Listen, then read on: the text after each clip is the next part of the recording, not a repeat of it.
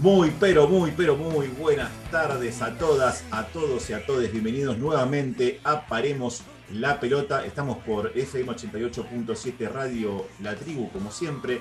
Un saludo enorme a la gente de la radio que siempre nos banca.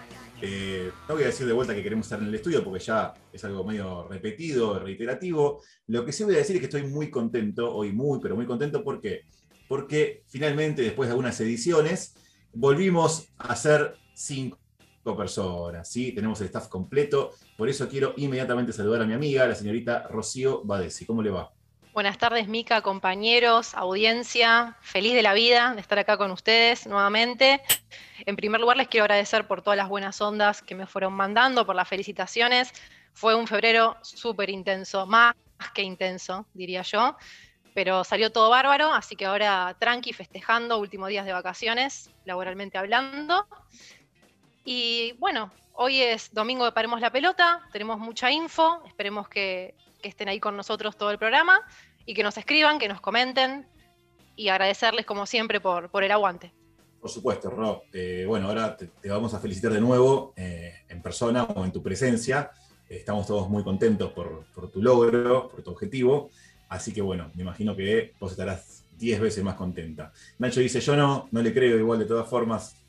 Todos sabemos que es un poco maligno, pero bueno, este, y espero haber cumplido con el tema del día del tenis, ya que me lo mandaste, me mandaste algo así como 14 mensajes, 15, yo creo que fuiste un buen ayuda a memoria, así que bueno, no me quise olvidar de vos tampoco eh, en ese en ese ítem.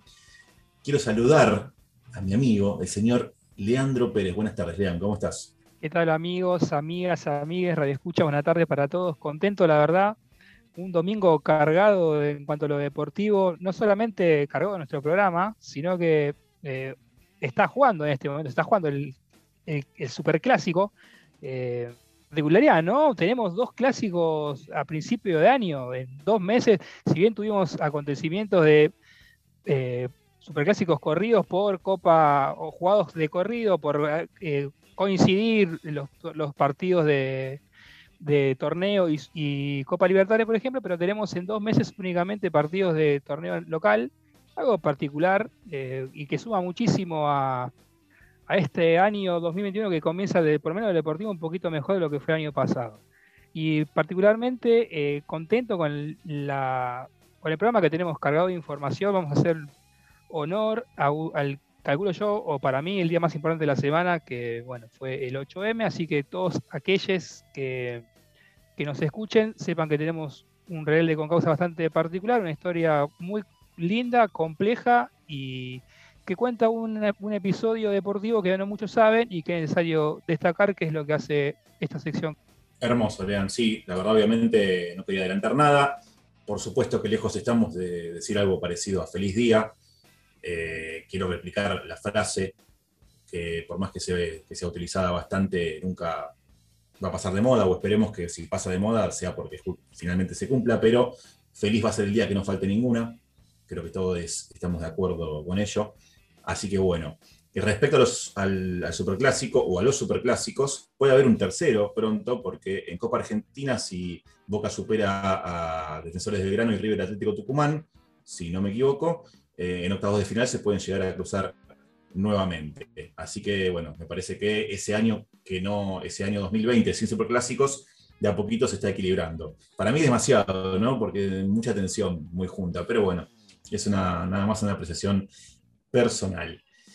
Quiero saludar al picante, que yo imagino que va a ser un descargo, un descarguito, ya se está preparando, lo estoy viendo, me está sonriendo. Yo, obviamente, por supuesto, como soy una persona respetuosa, no voy a decirle nada al respecto, quiero que nada más hable él el picante que me acaba de hacer un gesto totalmente fuera de lugar, el señor Alexis Gesdauría. Buenas tardes, Ale, ¿cómo estás? ¿Qué tal, Mica, amigos, radio escuchas? ¿Y cómo la voy a pasar si la pasé como el culo el domingo a la noche? Eh, gracias a los jugadores de Vélez que no han dejado nada en la cancha, que fueron, no sé, un espejismo.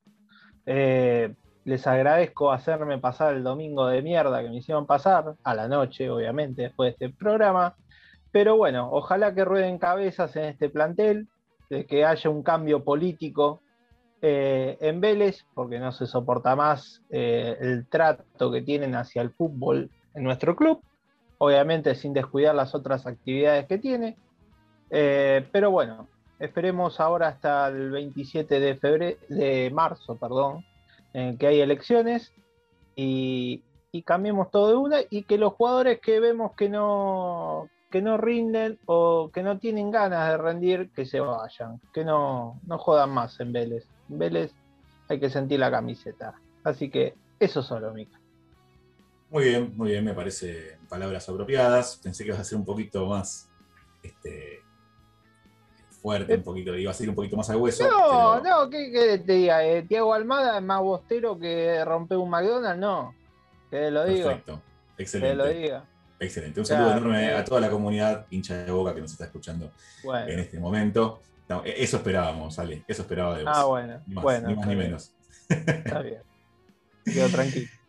Y quiero saludar, hablando del Superclásico, al hincha de River de este programa, a nuestro investigador estrella, el señor Ignacio Solano, que también vuelve y también estamos muy, pero muy alegres y contentos por tenerlo de nuevo acá. Saber que están todos bien, él, su familia. Así que bueno, Nachito, querido, muy buenas tardes, ¿cómo estás? Abrazo, amigos, amigas, a todos los que escuchan. Sí, la verdad, contento de estar de vuelta. Fueron unas semanas un poco complicadas, difíciles. Por suerte, pasamos este, este maldito virus. Yo casi sin síntomas, mis viejos un poquito más complicados, pero dentro de todo, nada, nada para preocuparse. Eh, contento también, los felicito por los programas que hicieron. Los escuché los dos, salieron excelentes ambos. Eh, así que contento por eso y bueno, esperemos a ver cómo, cómo se da el partido, esperemos que haga un buen partido y ojalá que gane River.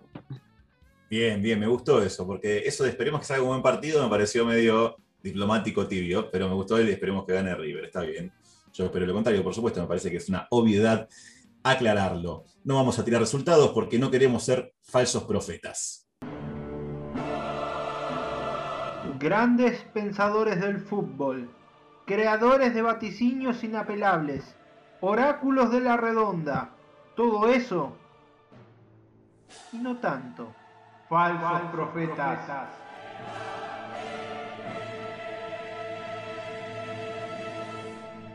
Ale, querido, ¿qué tenemos para hoy? ¿A quién nos trajiste?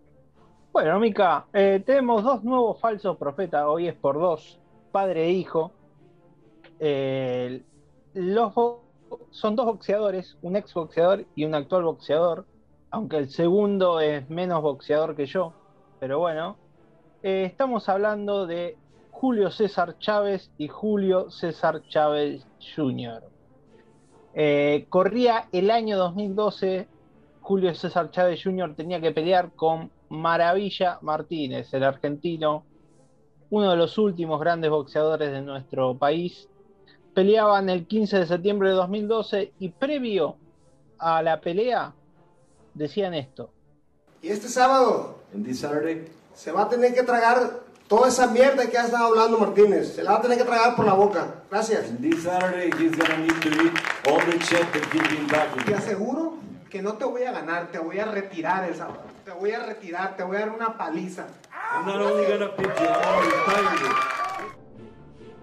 Y bueno, Mika, como dijo Tuzam, puede fallar.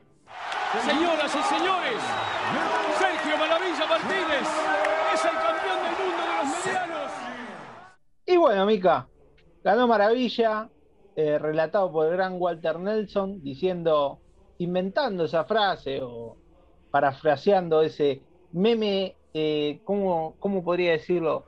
Eh, meme un meme de audio sería, porque ahora mucho, mucho lo usan, el salida ahí maravilla, que es el latiguillo, se utiliza mucho, así que bueno, nos dejó eso, nos dejó al maravilla campeón y nos dejó esa gran frase Walter Nelson y bueno, como siempre Julio César Chávez Jr. es ni siquiera la sombra de su padre. Qué fuerte, ¿eh? Ni siquiera la sombra de su padre. Yo la verdad que no puedo opinar de ello porque no soy especialista en boxeo, ni mucho menos, pero eh, recuerdo que después salieron a decir de que había tomado un té de marihuana porque había saltado, había saltado positivo de marihuana. Seguramente se habrá fumado un porro o dos la noche anterior. Esas cuestiones eh, protocolares, ¿no? Eh, con las drogas de recreación. ni siquiera es una droga, pero bueno, no importa, no vamos a meternos en apreciaciones personales. Lo que sí, por supuesto, también me acuerdo que quedó para la posteridad la frase famosa de, Walter Nelson. Y lo que digo siempre, ¿no? El boxeo aportando falsos profetas de forma más que abundante. Si hay un deporte, ¿no? Y si hay, si hay, digamos, un entorno, un ambiente que se predispone para el falso profetismo, si se me permite la expresión, este, es el boxeo. Y esta vez no, no fue la excepción y el mejor recuerdo también de, un campeón argentino, ¿no? Un campeón del mundo argentino. Eh, yo la verdad que no, no la vi la pelea, porque como digo, no soy muy este, adepto al boxeo, pero me acuerdo la repercusión que, se generó, después obviamente vi el resumen y demás. Eh, hablando en criollo, lo cagó a sopapos, eh, maravilla a, a, Julio Chávez Jr., durante, no sé, no me dejen mentir, pero ¿cuánto? Durante 10, 11 rounds lo habrá cagado a sopapos. Después, bueno, estuvo en el último round Sí, 11 rounds, Mica. Fueron los primeros, los 11 rounds los lo sopapió mal y el último, eh, último round lo dejó como que Chávez Jr. no le quedaba tiempo, entonces se abalanzó sobre él, pero no, no, le sirvió, además lo tiró Chávez Jr. a maravilla y igualmente perdió por punto. Pero, pero no, eh, Chávez Jr. ha demostrado que cada vez que tenía que pelear una pelea importante no, no, no midió. Compañeros, quiero comentar dos cositas sobre esa pelea. Una puntualmente recordar que Maravilla Martínez se rompe la mano, literalmente, en el segundo round. Peleó casi toda la pelea con una mano menos. Pese a eso, aún recuerdo, estaba otro falso profeta en esa transmisión, que era Horacio Pagani, eh, que pese a sus dichos polémicos, dio una frase muy certera durante el transcurso de la pelea, que es era una exhibición de maravilla eh, hacia Chávez Jr., pese a tener una mano menos, maravilla. Eh, y lo segundo, lo segundo de destacar es que esa pelea se da eh, gracias a la venia de José Sulaimán, un exitoso promotor mexicano, al cual básicamente fue quien le, retiró el, cinturón mediano, ¿eh, mediano super welter, el peso mediano fue. Peso mediano. Le retira el, título mediano a Maravilla Martínez, que lo había ganado eh, ante Kelly Public, si no me recuerdo. Eh, se lo quitan a Maravilla. Eh, después de. creo que estos. Bueno, la edad me estás jugando en contra. Después la pelea contra Paul Williams, la primera.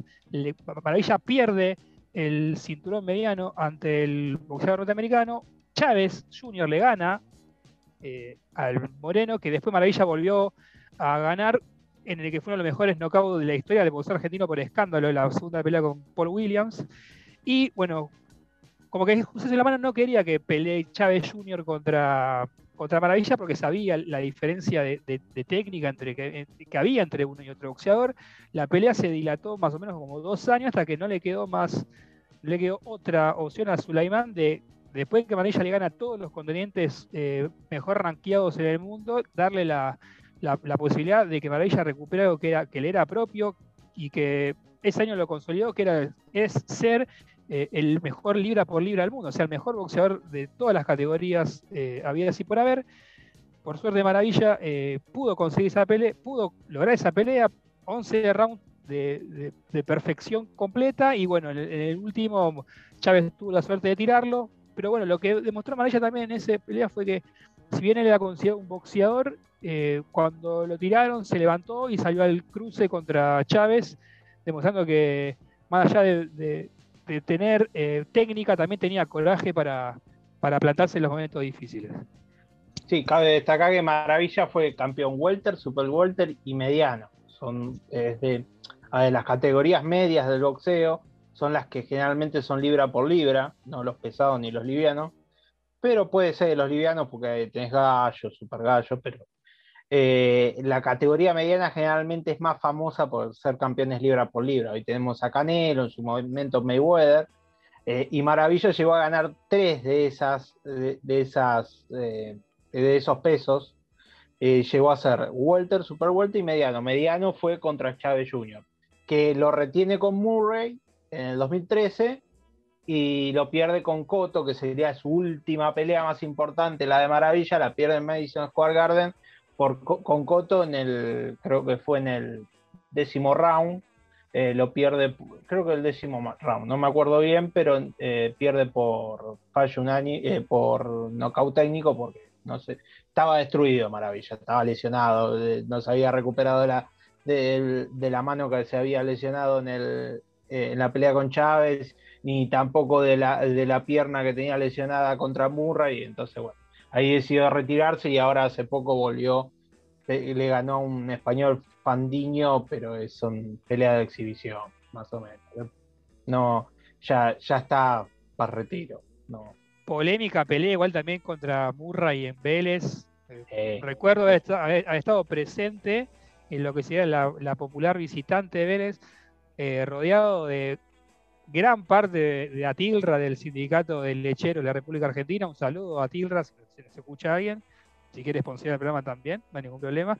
Eh, eh, también polémica porque Maravilla se cae dos veces y bueno, la particularidad que tiene el boxeo, ¿no? Eh, hay que tirarlo, hay que noquearlo al campeón para que, para que pierda el título. Eh, Murra lo tiró dos veces a Maravilla y pese a eso le dio la, victoria al boxeador argentino. Creo que es la pelea con mayor cantidad de espectadores en la historia del boxeo argentino. Sí, sí, sí, sí.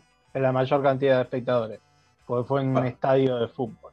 Claro, eso iba a decir. Pasa que si un fenómeno particular que nunca se había dado acá, que, fue una pelea en un estadio de fútbol, ¿no? O sea, con toda la capacidad que eso conlleva. Eh, sí, esa pelea fue la, la que mayor espectadores hubo en una, en una pelea de un boxeador argentino en, este país. Eh, lo, máximo que se llegó, o la máxima audiencia que hubo fue un Luna Park lleno durante la década de los 60, 70. Ya no había tantos controles en cuanto a capacidad en ese momento, entraba más gente de lo que entra hoy regularmente, pero eh, ese, yo calculo que en esa, ese, en esa pelea de maravilla con Murray en Vélez no debe haber mínimo de 60.000, 70.000 personas, contemplando que estaban llenas las dos bandejas de la, de la platea, eh, más las dos populares, más la gente que estaba en el, campo. Y quería aclarar que la, la, pelea que más gente había reunido antes, en el Luna Park, fue la de mm, eh, Ringo Bonavena con Goyo Peralta, creo en el año 64, 65. Eh, fue por el título pesado argentino, que fue la, pelea donde más se llenó el Luna Park. Las características del boxeo, ¿no? El show y una persona que de repente, por una noche, es más famosa que el César.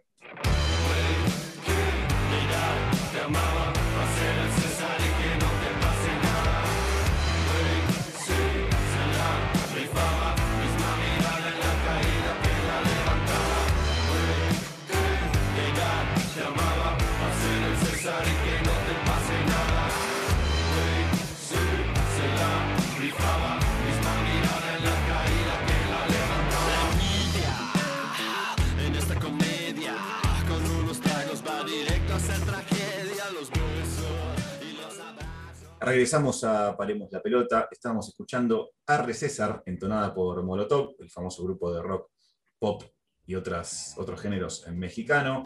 Em, acá me apunta Ale que es el tema que eh, pone música justamente a la serie de Julio César Chávez que se da en, el canal Space o se daba en el canal Space, ¿verdad? Sí, se daba en Space y ahora creo que se puede ver por, por la misma plataforma de Space en internet, creo que está libre.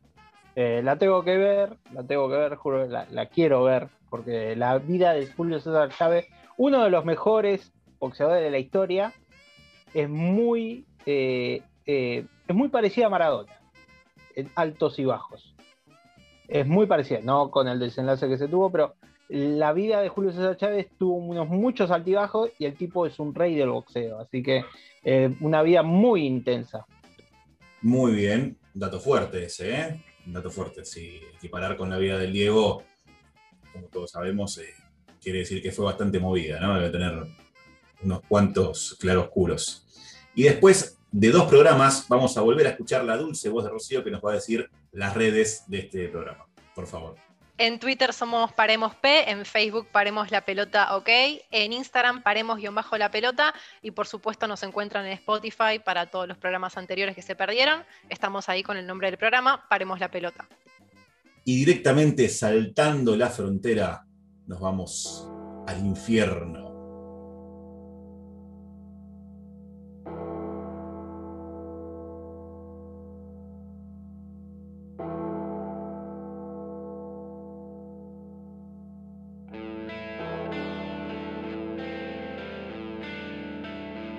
Señoras y señores.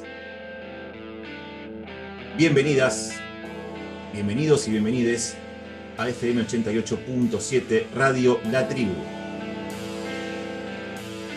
Bienvenidas, bienvenidos y bienvenides a Paremos la Pelota.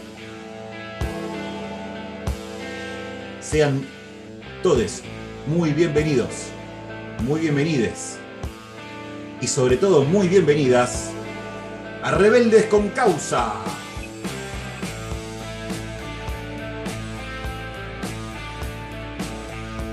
Bueno, ¿se podrá cambiar el término a decir rebeldas? No, queda horrible, ¿no?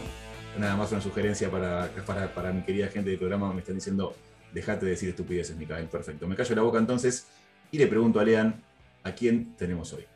Sí, no es un poquito el, hilo, Mica. Eh, ¿Cómo poder se puede, no? O sea, si vamos a guiar por lo que es una institución vetusta como es la Real Academia Española, vamos a, hoy vamos a decirle que tenemos una rebelda con causa. Y como bien vos dijiste en la introducción de nuestra sección, hoy saltamos la frontera porque pasamos desde México a eh, los Estados Unidos de Norteamérica, el país del que se llama el sueño americano, que tiene la particularidad que en las últimas décadas comenzó a tomar forma más de un mito, una utopía, que de aquel estándar de vida alucinante que nos vendieron en las historias contadas por los estudios de cine más importantes del mundo. La historia de nuestra rebelda con causa de hoy encaja perfectamente con lo que venimos describiendo anteriormente sobre cómo el sueño americano es una utopía o un mito. Se trata de la mejor gimnasta de la historia, por lo menos en cuanto a laureles, que detrás de sus rutinas perfectas, adornadas de su sonrisa contagiosa, se escondía una historia de abandono y abusos. Nuestra protagonista de hoy es Simone Biles. Nacida en Columbus, Ohio, el 14 de marzo de 1997, nunca conoció a su papá biológico porque éste abandonó a su familia una vez nacida ella y también sus hermanos. Su madre Shannon tenía un consumo problemático de drogas y alcohol, motivo por el cual decidió dejar a sus cuatro hijos con personas distintas. El padre de Shannon, Roland, se hizo cargo de la pequeña Simón y de su hermano Adrián, convirtiéndose en esa figura de contención que Simón necesitaba para alcanzar todo su potencial. Años después, Roland formalizó la adopción de los dos nietos que quedaban a su cargo y fue en ese momento que comenzó la carrera deportiva de su nieta, o sea, Simón Biles.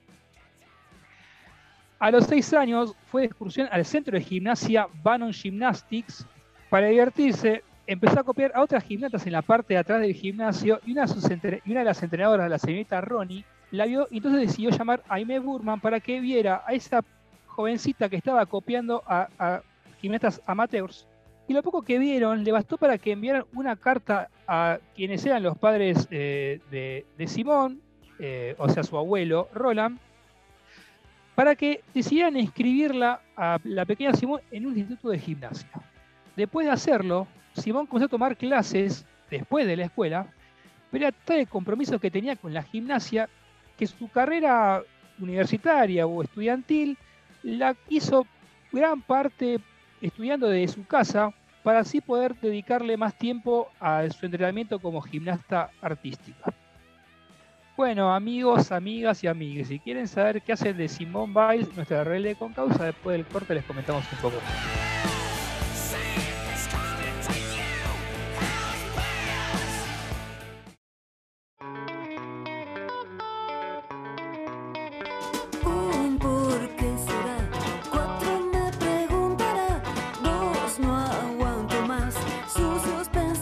Regresamos a Paremos la pelota.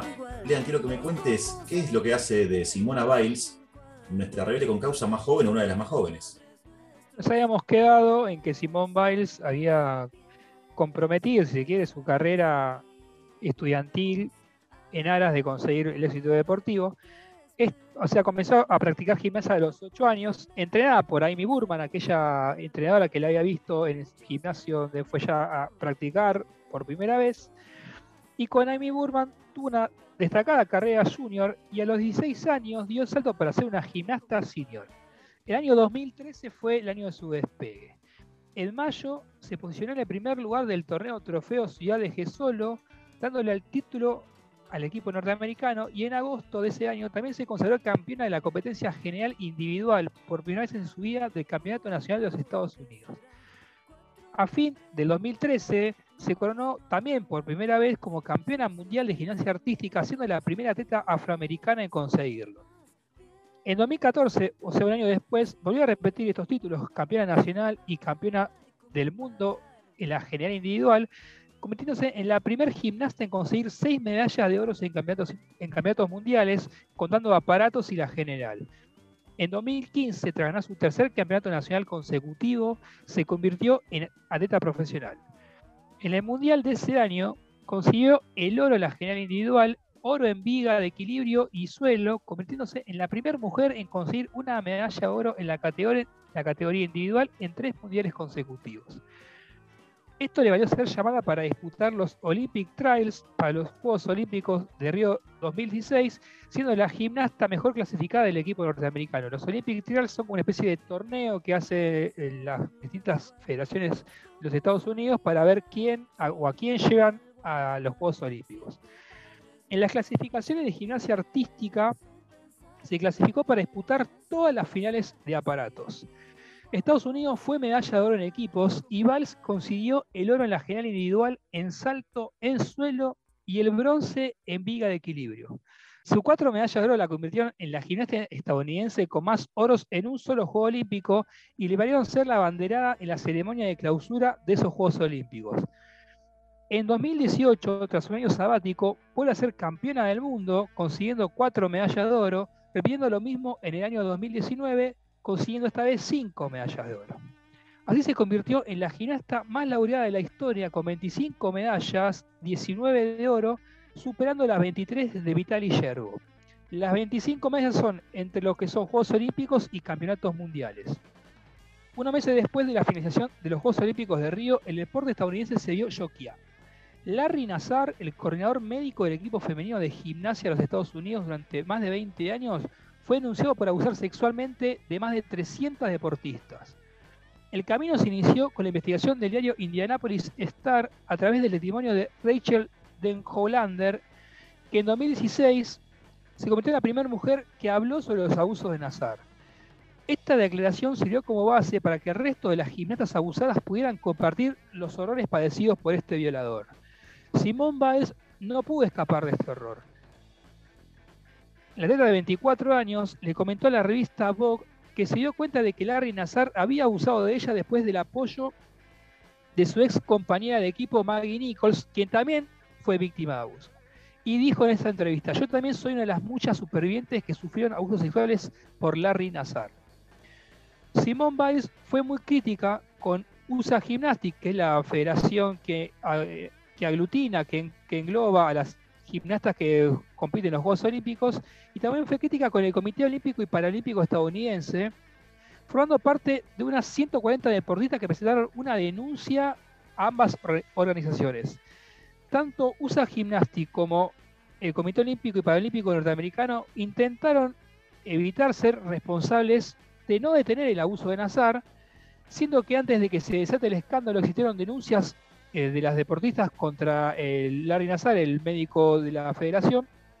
Y la federación, para tapar este buraco, esta mancha, ofreció un acuerdo de aproximadamente 200 millones de dólares a las demandantes con la condición de que el comité quedase libre de cualquier responsabilidad. La oferta fue rechazada y Val criticó a las dos organizaciones por esa propuesta que trataba de tapar un aberrante hecho con plata.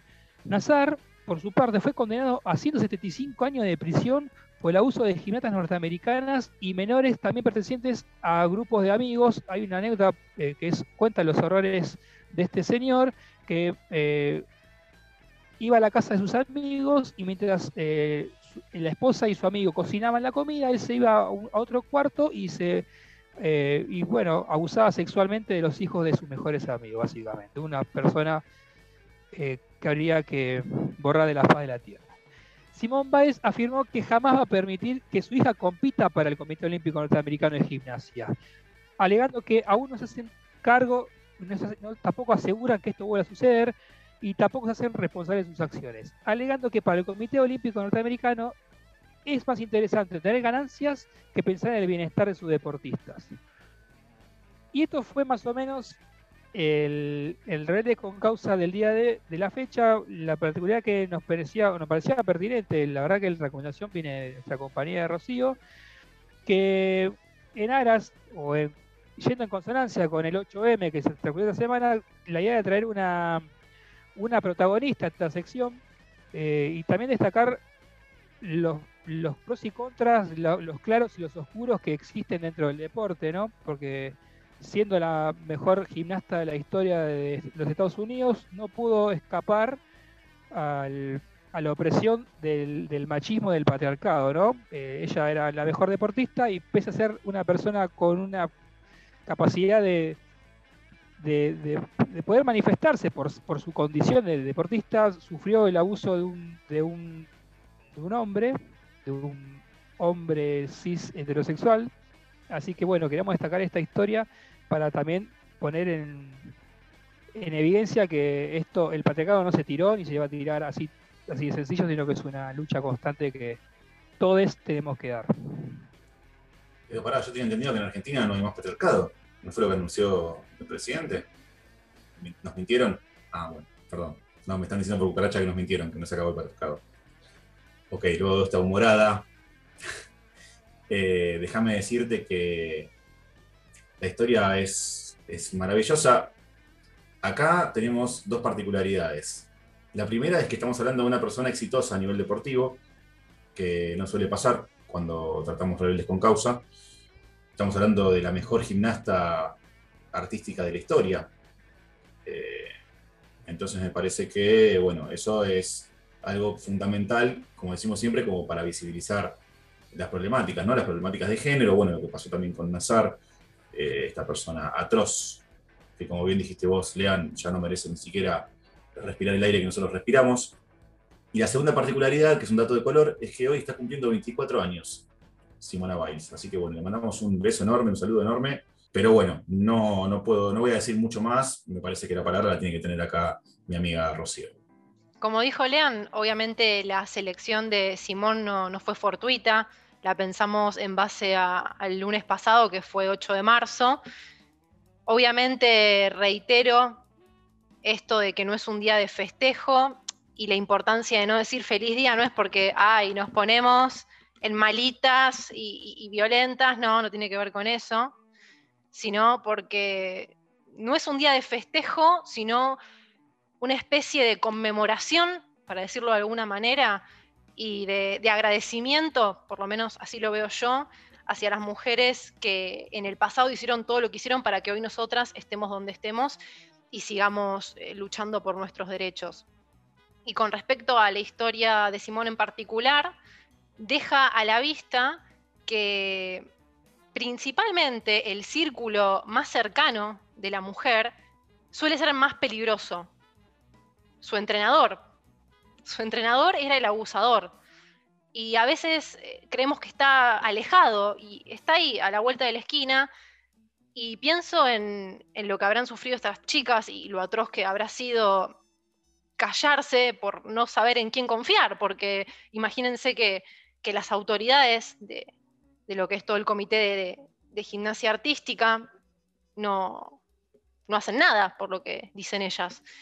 Y poder ahora, o hace un tiempito, empezar a, contar las historias y, visibilizarlas, tiene que ver mucho con este movimiento de- del feminismo y esta fuerza que, que no hace tanto se potenció y llegó a lugares impensados, pero principalmente remarcar esto, que es fijarnos a nuestro alrededor, y yo siempre les digo a mis amigos varones que si ven algo que no les gusta en su entorno, si creen que tiene algún compañero de trabajo, algún vecino, algún otro amigo, algún familiar que se está yendo de mambo, que puedan frenarlo y que no, no tengan miedo a quedar como unos bobos o a quedar como los distintos, las nenitas, entre comillas. Es la manera de, de frenar esto desde lo cotidiano. Si algo no nos gusta, levantar la mano y decir, che, pará, esto no va. Así que por mi parte, estas palabras y que no se repita más esta clase de abusos en el deporte. Ese es mi deseo más profundo.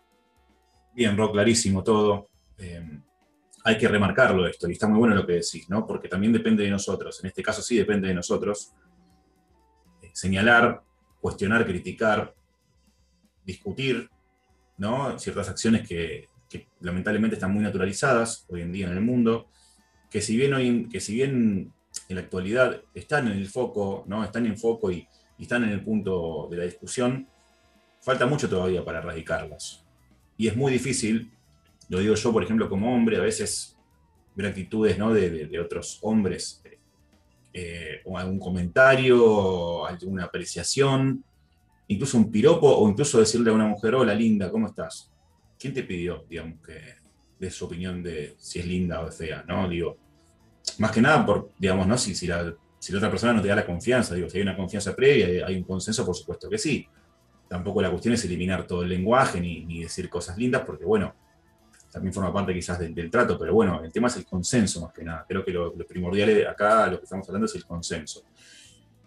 Ni hablar de que lo que hizo Larry Nassar es todo lo contrario del consenso, ¿no? Estamos hablando de 300 abusadas. Por eso la figura de 175 años de prisión. De todas formas, eh, si bien en Estados Unidos la prisión es efectiva y se cumple, también entiendo que por buen comportamiento y demás te van bajando años. Yo espero y entiendo también que va a ser cadena perpetua, ¿no? Eh, Mica, te, aclaro eso, son 40 años como mínimo de prisión efectiva que tiene la condena en Nassar. Y el, y el total es a 175, por lo cual él va a tener que cumplir como condena efectiva 40 años de prisión para recién ahí tener la posibilidad de acceder a, una libertad condicional o a una salida transitoria.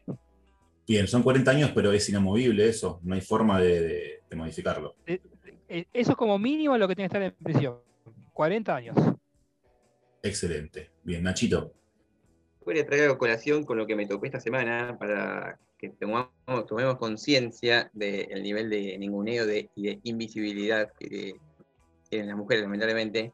Eh, se está desarrollando la Copa Libertadores Femenina. Si uno googlea cualquier partido que, se, le ocurra, en Google pone el, nombre de un equipo y está jugando, eh, le, sale, le sale el resultado en vivo de cómo está, de cómo estaba el partido. Uno googlea en el momento que están jugando el equipo que esté jugando la Copa Libertadores Femenina y no encuentra resultado entra, empieza a buscar, no, no, tiene que indagar muchísimo para poder saber cómo va el partido, quién hizo el gol, cómo está la tabla, o sea, es, es realmente eh, espeluznante por ese, por ese lado. Y en el caso concreto de Simón, creo que de mi parte y de todos nosotros, creo que eh, siguiendo un año de Juegos Olímpicos, esperemos verla, verla brillar en, en la pista, que es donde, donde más se destaca. Bueno, eh, yo quería agregar sobre la Copa Femenina que decía Nacho. El primer partido de la Copa Libertadores Femenina fue, se jugó en cancha de Morón y se lesionó una jugadora y no había camilla. A ver, en la Copa Libertadores Femenina no había camilla.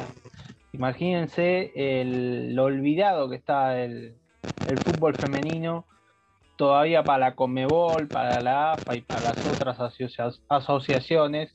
Y también lo que decía Nacho, no, no, no, no se encuentran los resultados, no sabes, tenés que indagar mucho para saber la información de, de lo que viene la Copa, la Copa Libertadores femenina. Y, y después con lo de Simone Biles, eh, la verdad que el tipo tendría que estar, se tendría que morir en la cárcel.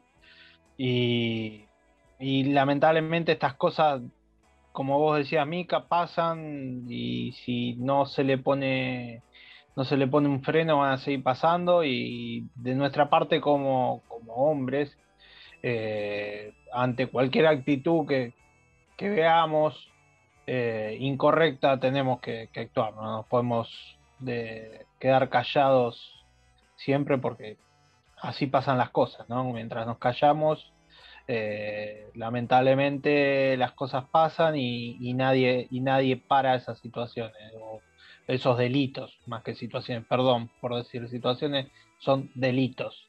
Así que, así que bueno, ojalá que, que Simón eh, pueda participar en estos Juegos Olímpicos.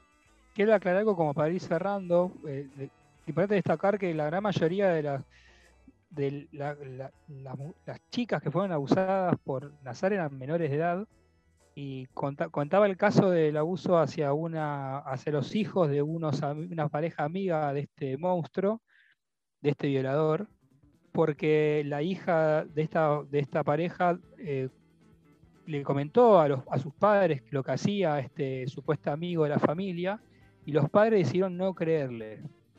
Esto motivó que la hija cuando sea grande se, apartara de su familia. Muy bien, eh, aplaudo su decisión. Y lo que quiero destacar es que es importante eh, creer en el discurso de los, de, pibes, ¿no? Porque un pibe no, eh, los, les, pibes desconocen, desconocen de la genitalidad si no es por un mayor que está ejerciendo a una especie de abuso sobre ellos. Así que, por favor, cuando, cuando entendamos o sepamos que hay una situación de abuso, eh, siempre creer a los pibes, siempre creer a los pibes. Nunca desconfiar de ellos porque son chicos o chiques. Claro que sí, Lean. Y también va un poco de la mano de lo que decíamos, ¿no? De, nosotros los hombres empezar a señalar este, situaciones desagradables. Digo, la cuestión familiar también va, va por ese lado. Lamentablemente, no me acuerdo exactamente el porcentaje, pero creo que un 80%, algo así, de casos de, abuso son intrafamiliares. Eh, perdón si estoy diciendo mal el número, pero bueno, es un porcentaje altísimo. La gran mayoría de los casos son intrafamiliares.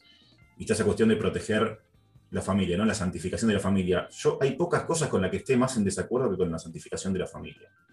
En todo sentido, ¿eh? Pero en particular con esto me enferma, me enferma escuchar casos de padres, madres, abuelas, tíos, etcétera, que se cierran y, y defienden a un violador, a un abusador, simplemente porque forma parte de su entorno familiar y porque comparten la misma sangre. Eso también hay que, hay que estar muy atento y hay que denunciarlo y hay que señalarlo. ¿no? Hay que señalarlo siempre, siempre, porque que sea tu familiar no quiere decir que no sea un violador. El violador es violador para la familia, para los amigos, para las amigas, para todo su entorno. El violador es violador. El asesino es asesino y el que es un hijo de Yuta es un hijo de Yuta ni siquiera pienso pedir perdón por el lenguaje, porque es un hijo de Yuta, simplemente es así. Así que bueno, esperemos simplemente que este ser nefasto se pudra en prisión y que Simón en este 2021 pueda ser una verdadera estrella en Tokio.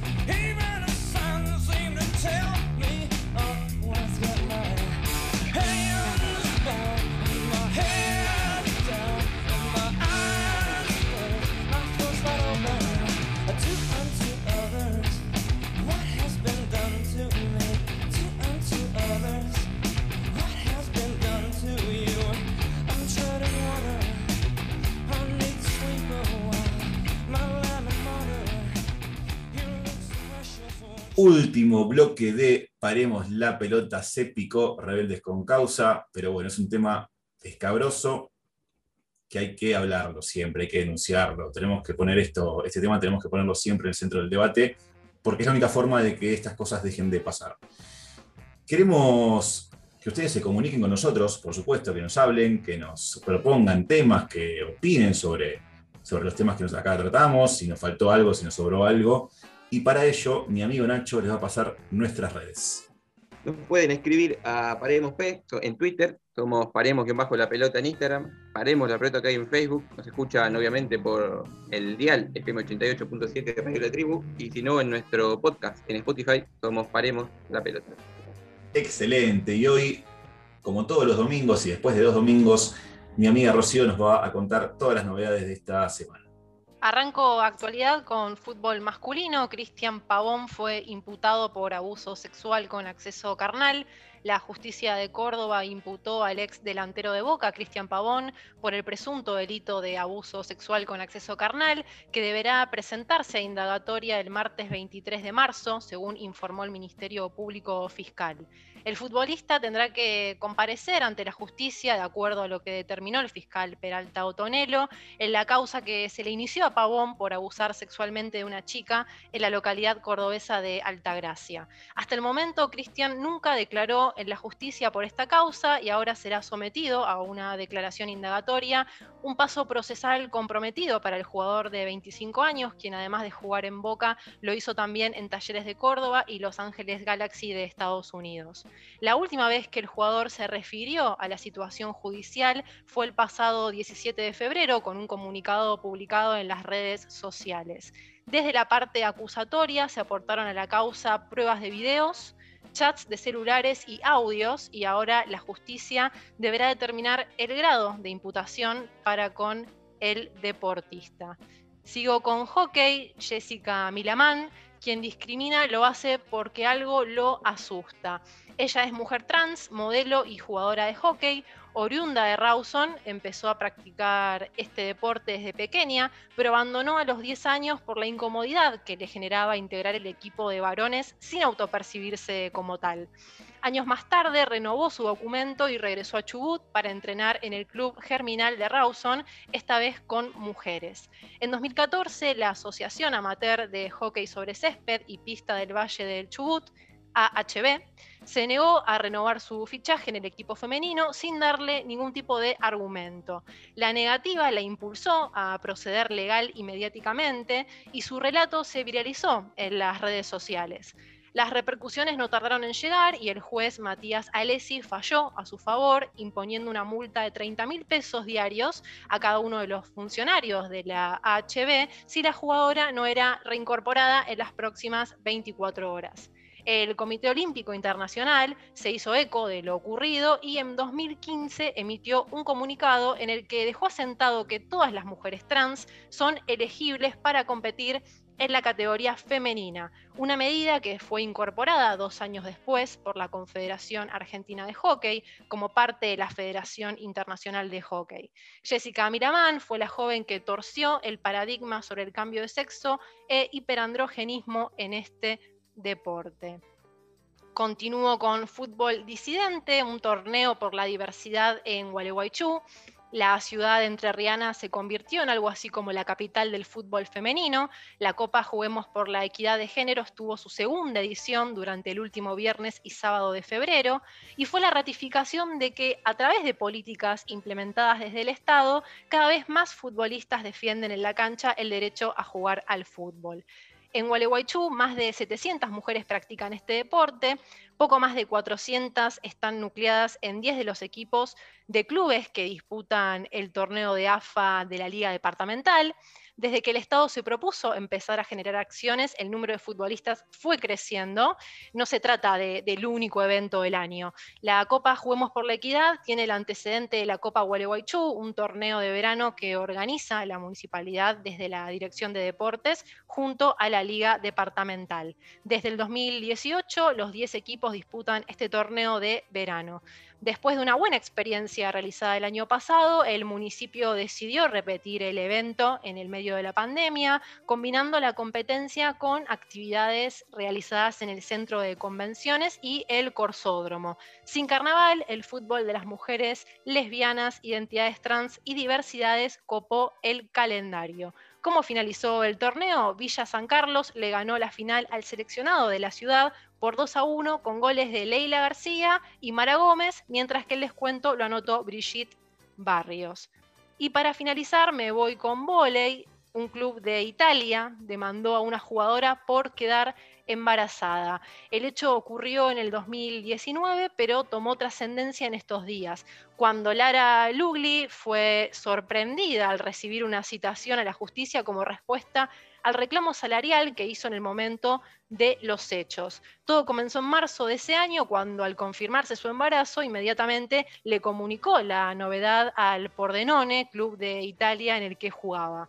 Automáticamente se rompió el vínculo con la institución porque su contrato incluía una cláusula que indicaba que el mismo expiraba en el caso de un embarazo comprobado. Ella aceptó su salida e intimó al club a que le pagara el salario correspondiente a febrero, mes en el que había jugado. Sin embargo, ese pago nunca apareció. Lara perdió eh, el embarazo dos meses más tarde y en los últimos días recibió la comunicación de la demanda por parte del club en respuesta a su reclamo salarial. La denuncian por daños y perjuicios, alegando que ella debería haber informado su posible deseo de quedar embarazada. Según la jugadora, el enojo del club tiene que ver con los resultados deportivos posteriores a su salida. Su caso generó una gran polémica en el país y la Asociación Nacional de las Atletas pedirá la intervención del primer ministro Mario Draghi y del presidente del Comité Olímpico Nacional Giovanni Malagó ante la vergonzosa situación en que se encuentran las deportistas italianas. Y con esto, por mi parte, hemos cerrado actualidad del domingo. Excelente, Ro, genial. Me, quedo con, me quedé con lo de Mara Gómez, Villa San Carlos, que justamente es la jugadora trans eh, de la que habíamos hablado no hace mucho, y está buenísimo porque bueno, también se suma al caso de, Jessica Milamán, y está buenísimo que desde los organismos eh, que rigen el deporte, en este caso el Comité Olímpico Internacional, que básicamente es el organismo más importante del deporte integral a nivel mundial, está bueno que se expresen y que, den la, indicativa de que toda, toda mujer trans tiene que participar en el deporte del lado de las mujeres. Eso está bárbaro.